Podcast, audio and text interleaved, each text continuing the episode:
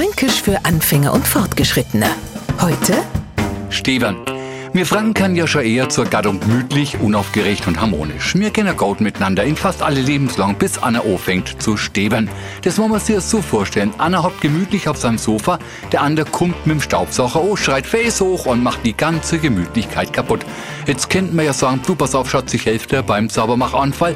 Aber weil sowas meistens auf Einseitigkeit beruht, motzt man spätestens, wenn man zum fünften Mal vom Sofa gejagt wird, weil der Putzfanatiker Anu ist letzte Fusseler rausklopfen mo.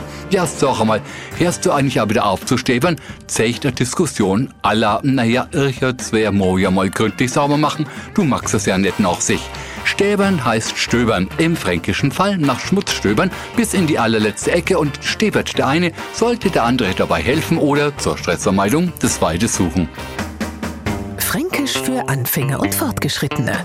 Täglich auf Radio F und als Podcast unter radiof.de.